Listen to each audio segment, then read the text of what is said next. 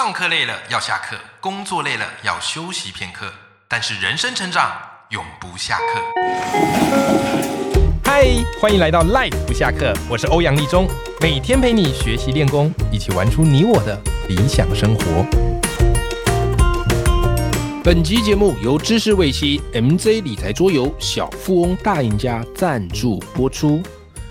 其实，在这个时代，我觉得很重要的能力就是培养孩子财商的能力。可是，很多时候我们小时候告诉孩子说，你要努力的学习，可长大突然就要工作赚钱，而完全缺乏理财以及财商的能力。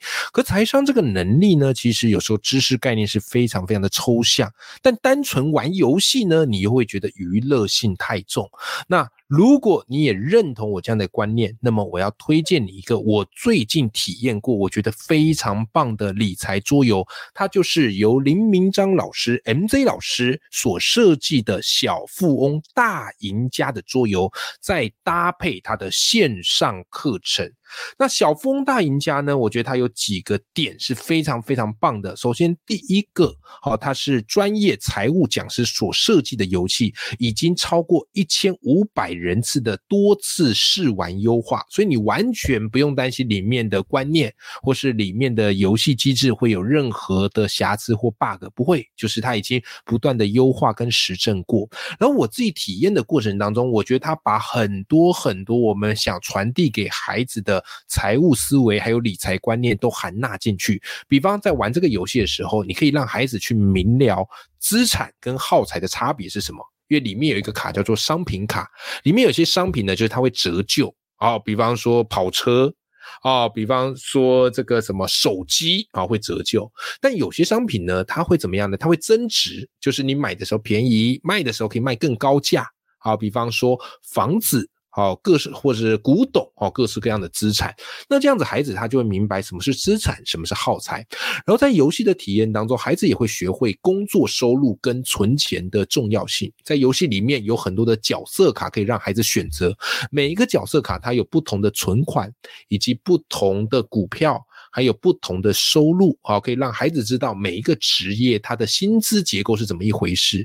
那当然，在游戏当中也有存款，还有领利息这样的一个机制，让孩子知道，哎，存款领利息也是不错的一个选择。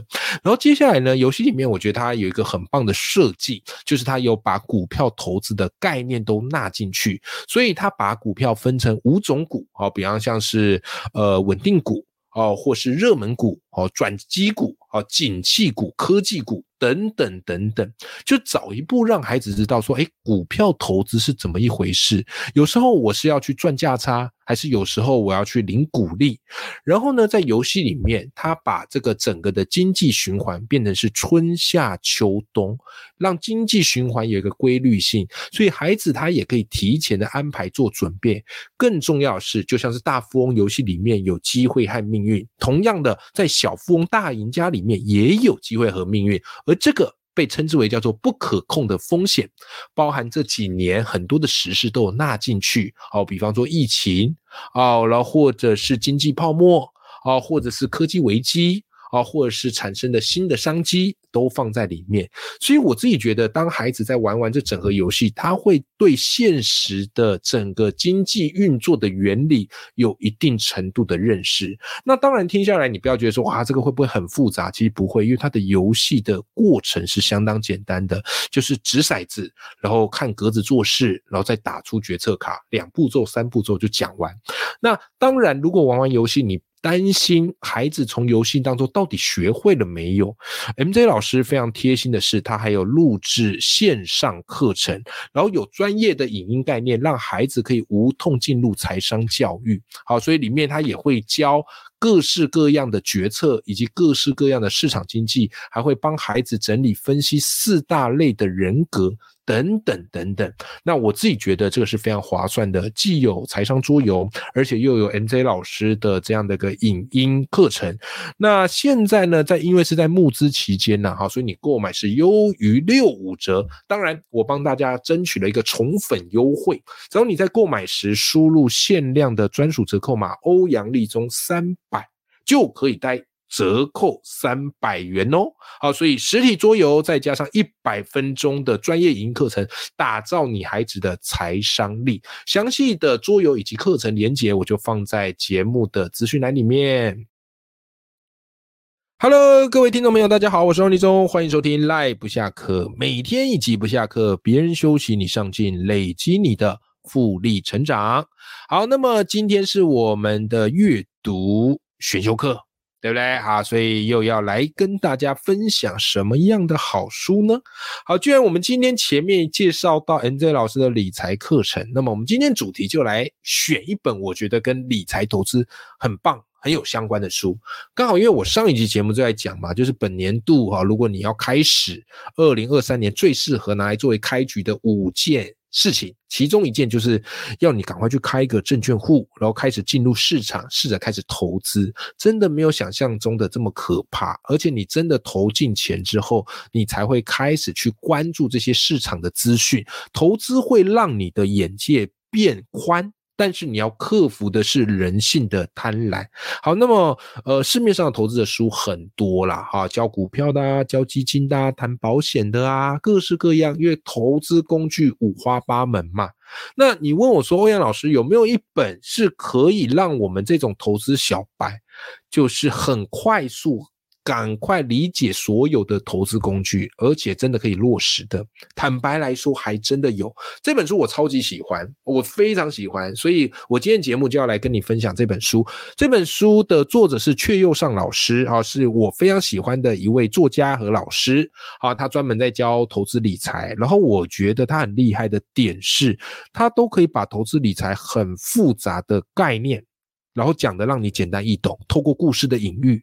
透过简单的操作步骤，而且他曾经是在美国这个华尔街的投资操盘手啊，那他现在就是写了这本书好，那这本书我自己读完，我觉得对我启发很多。什么书呢？来，这本书的书名叫做《全方位理财的第一堂课》。好，那这本书他在聊的是什么啊？他把这个投资理财的工具。以及一些你该注意的要点，分成五大类啊，分成五大类啊，比方说保险、好税务、投资、退休以及遗产。好，那当然啦，可能退休跟遗产对我们而言还稍微遥远了一点，可以提前准备啦啊。但我觉得，呃，可能以我们这个节目的收听年龄层啊，可能还需要一点时间。对不对？好，所以今天我主要会把它聚焦在保险跟投资这一块来跟大家分享。好，那我觉得阙老师的书有一个很重要的特色，就是他会跟你讲的大多是概念。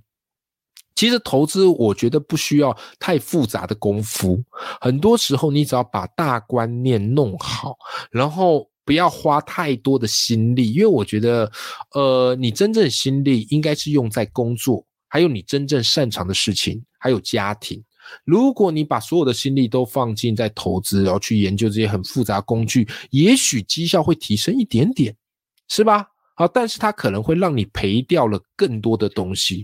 好，所以向来认识我的听众朋友啊，都知道我一向就是。用最简单的投资方式，我不怎么样看盘跟盯盘的，好不好？哈，好，那这本书其实一开始呢，曲老师给了一个很棒的财务公式，好，他把它称之为财务第一公式。什么叫做财务的第一公式呢？好，他说未来值等于现值乘上括号一加上百分之几的投报率平方其数。啊，应该说奇数次方啦，不能叫平方，奇数次方。啊，这个叫做财务的第一公式。那财务的第一公式为什么阙老师把它放在这本书最重要的开头呢？他说啊，因为这个财务第一公式，它可以计算出现值与未来值财务的第一公式，进而去了解你的时间值多少钱。好，你的时间值多少钱？然后书里举了一个很简单的例子，我觉得这个例子也很适合大家可以去算算看。他说，假设今年小华哈今年十五岁，然后他买了六百万的保险。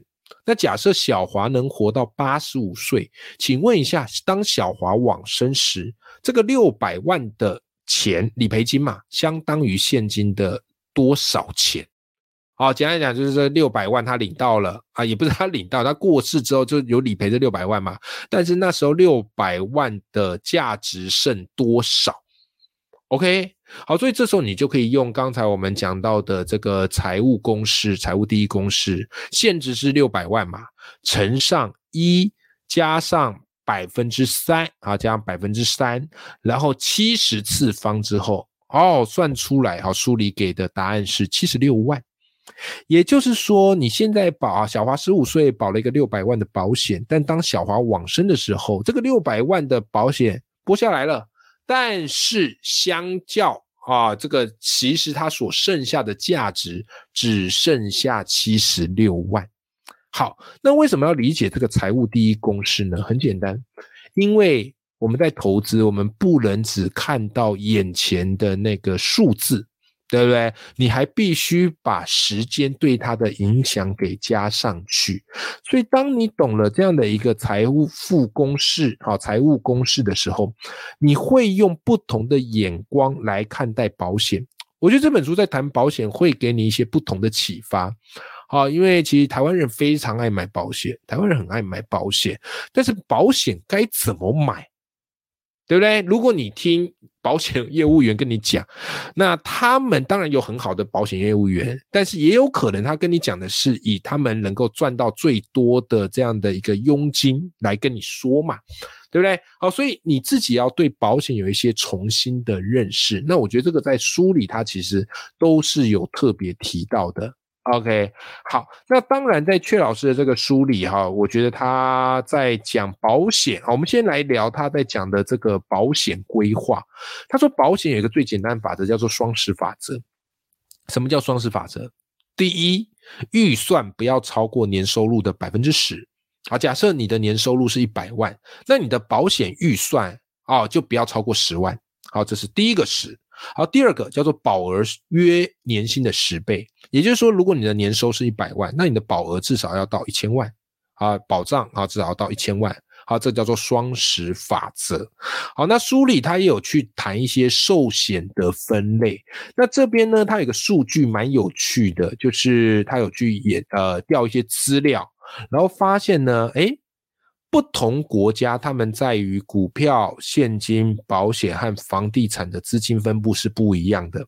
那台湾的这个投，呃，应该说台湾的民众，好，台湾的民众资金分布很有趣哦。好，我这边讲给你听，就是房地产大概占百分之二十三，然后保险占了百分之四十二，然后现金大概是百分之十七，股票大概是百分之十八。OK，这个是台湾。好，那美国的我也讲给你听。美国的话，它的房地产大概是占呃他们所有这个资金的百分之三十，保险百分之二十四，现金及存款占百分之十四，而股票占百分之三十二。也就是说，其实对于台湾人来讲，最多的资金分布是在保险啊。那对于美国来讲，资金分布最多是在股票。好，那当然不是要我们学美国或怎么样，但是我们可以来作为一个参考。好，那我觉得阙老师在书里其实也蛮敢讲的啦。他说，保险业表面上赚了佣金，却赔上了民众应该要有的资金成长收益。民众没赚到钱，自然不敢消费，就没有内需，导致了少子化的结果。往下扩散就是老年化的问题。好，所以其实我觉得我自己在读这本书，我觉得薛老师不是叫你不要保险，而是要你聪明的保险，然后省下来的钱拿去参与公司的成长，好拿去做投资，或许会有更好的效益。好，这个是我觉得他在书里耳提面命的。那当然，你说，哎，那书里有没有教出来？如果对保险是完全小白，阙老师建议会怎么建议呢？好，那他有有提到，他说如果啊，好，他说怎么样嘞？呃，他说如果这个你要买的话，寿险你只要买最便宜的定期保险就好，好，最好是锁定到二三十年的保费不涨更好，就是。定期保险就时间到哈，如果你没事，那那笔钱就直接给保险公司。那很多人会觉得，哎，这样不是很亏吗？其实保险是一个对赌的概念，你用一点点钱去买一个怎么样嘞？好，去买一个保障的价值，然后拿来去对冲这个风险。所以保险应该是在所有的投资工具里面，你最不希望领到的。对吧？你最不希望领到的。好，所以如果你投这个定期保险，哎，而且定期保险其实也没有很贵嘛。然后最后如果你没事，然后这个充公，也不充公了，就保险公司拿走，其实也还好啊，对吧？其实也还好啊。然后邱老师会建议啊，储蓄型的还，哎，储蓄险的还本型全部谢绝。啊，因为蛮多人喜欢买储蓄险的，啊，储蓄险，那书里是不推荐的，因为他说储蓄险的这个效益不高，而且你还会卡很多钱在里面，好，与其如此，你还不如去做其他的投资，对不对？好，然后再来，但有几种险其实蛮重要的，预算可以加加一点，好，然后要买够，好，比方说意外险，好，或者残废险，或者残服险。啊，这种预算你可以稍微给他多一点点，这是没有问题。然后还有一个原则，我觉得大家可以谨记，就是你和保险公司打交道，就聚焦在保险这个产品就好。因为现在很多人他喜欢买的就是又有保险的功能，然后又有投资理财功能，然后但通常这种商品就是要保险不保险，然后要。投资理财赚那个收益也不够多，那与其如此，你不如就去买一个定期险，然后再把剩下钱好好的拿去做股票的投资或是基金的投资都好。好，所以这个是我觉得我在这本书学到的一个很重要的保险观念，我自己觉得是还蛮受用的，哦，还蛮受用的。好，所以邱老师也建议你嘛，你要使用简单、安全、有效的被动投资来争取二三十年的投资期，然后你要去降低哈，你要去降低对保险公司的依赖和保费。啊，这件事情是值得你去思考的一件事哦。好了，再来呢，如果针对投资的部分，其实书里也是有讲。那崔老师其实有写很多的书啊，他的书我几乎都有买。好，比方他在讲台积电启示录。或是阿甘投资法，好，这几本我觉得都很棒，都是我手边都有买的。好，然后他在这本书讲的投资概念，我觉得算是比较简单的，因为这本书要聊的面向太多。好，那阙老师这边，呃，他这边讲的那个投资概念，哈，他给大家一个小建议，就是你如果是没时间盯盘啊，或是你是属于这种长期投资人，最好的配置方式就是 ET。F，那我们之前的节目有请到紫娟嘛？好，然后我们有聊过 ETF，然后 ETF，然后也有跟那个倩玲有没有？好，倩玲博士聊过 ETF，所以相信大家对 ETF 概念都很理解，就是买进一篮子的股票，对不对？然后它会太弱换强，好，有这样的一个特质。好，所以阙老师在书里写的就是最简单的投资方式，就是 ETF 加上资产配置。好，ETF 加上资产配置，然后它都是直接用数据来告诉你啊。那其实很重要，就是你要懂得资产配置啊，你要懂得资产配置。那什么叫资产配置呢？他说，你的投资组合啊，它的不同的正负相关的五项资产啊，然后怎么样嘞？要让这个资产的涨跌尽量不会走向同一个方向。形成有进攻有防守的作用。简单来讲，就是你不可以全部都投资在某一样商品上，万一全部跌就爆掉。就是你在里面要有一些怎么样嘞？它涨的时候，其他会跌；或是有跌的时候，其他的会涨。那所以呢，通常啊，这资产配置书里写的几个就是股票、公债、现金啊、房地产，还有其他的一些大宗商品。那如果有一个比重建议的话，书里给你的一个方向是，你的年纪等于你的防守性投资的比例。也就是说，如果你的年纪越大，你的防守性资产的投资比重应该要越多。假设你今天三十岁，你进攻型的投资资产好可以占七十趴，啊，防守型就三十趴。那如果你已经五十岁了呢？那你进攻型的资产哈，大概就是五十趴；防守性的投资哦，大概就是五十趴。简单而言，大概就是这样的一个概念。好，那如果你看哈，就是书里告诉你，它有给一些数据跟表格。好，就是如果是 ETF 加上资产配置，那么它可以达到的报酬有多少呢？哎，这个就很有趣喽。它可以达到的报酬有多少呢？我们先以台股来看。好不好？台股来看，啊，这书里用一个呃数据来告诉你，从一九九九年到二零二一年，好，假设我们的资产配置方式是百分之百都买台股啊，指数型的这个 ETF 啊，零零五零好不好？零零五零，好，那这样子买下来哈，这些年买下来哈，它的这个总报酬率哈，如果你持续都一直在买，它总报酬率会到达百分之两百六，好，百分之两百六，平均年化报酬率是百分之六点零五，好，这台股。那如果你百分之百都拿去买公债啊，都拿去买公债哈，比方说 I E F 啊，公债，那这样子买下来，你的总报酬率是百分之二两百一十二。而年化报酬率是五点三六，但是如果你懂得去做一个配置，买一半的零零五零，再买一半的 I E F，好，简单来讲叫做股债各半，好，买股票也买公债，因为其实股债它常常是一个股票涨，好，公债它可能跌，股票跌，公债可能涨。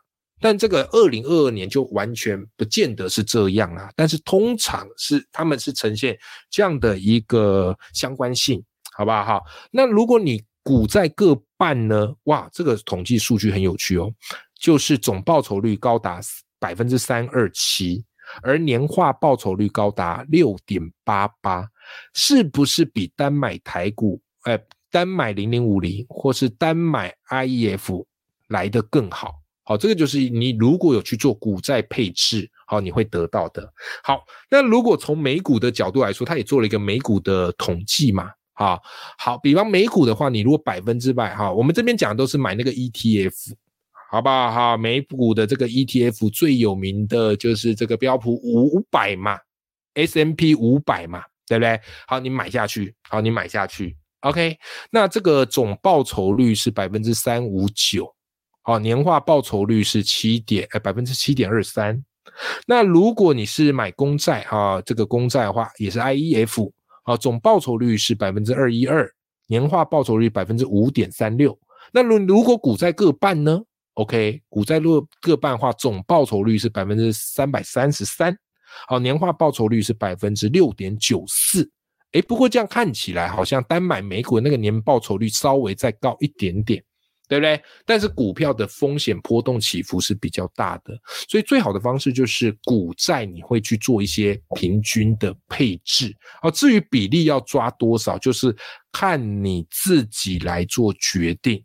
对不对？好，好，那就是今天聊到的这本书里面提到的很多的概念。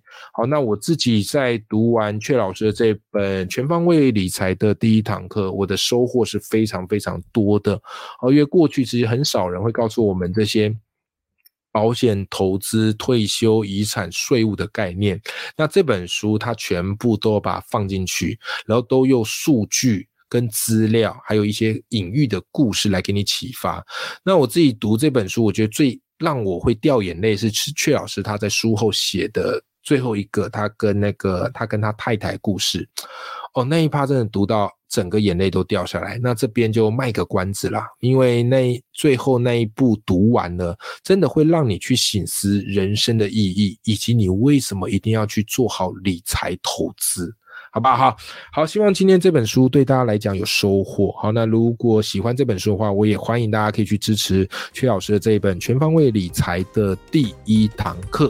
好，永远要记住，眼里有光，心中有火的自己。那么我们下集见喽，拜拜。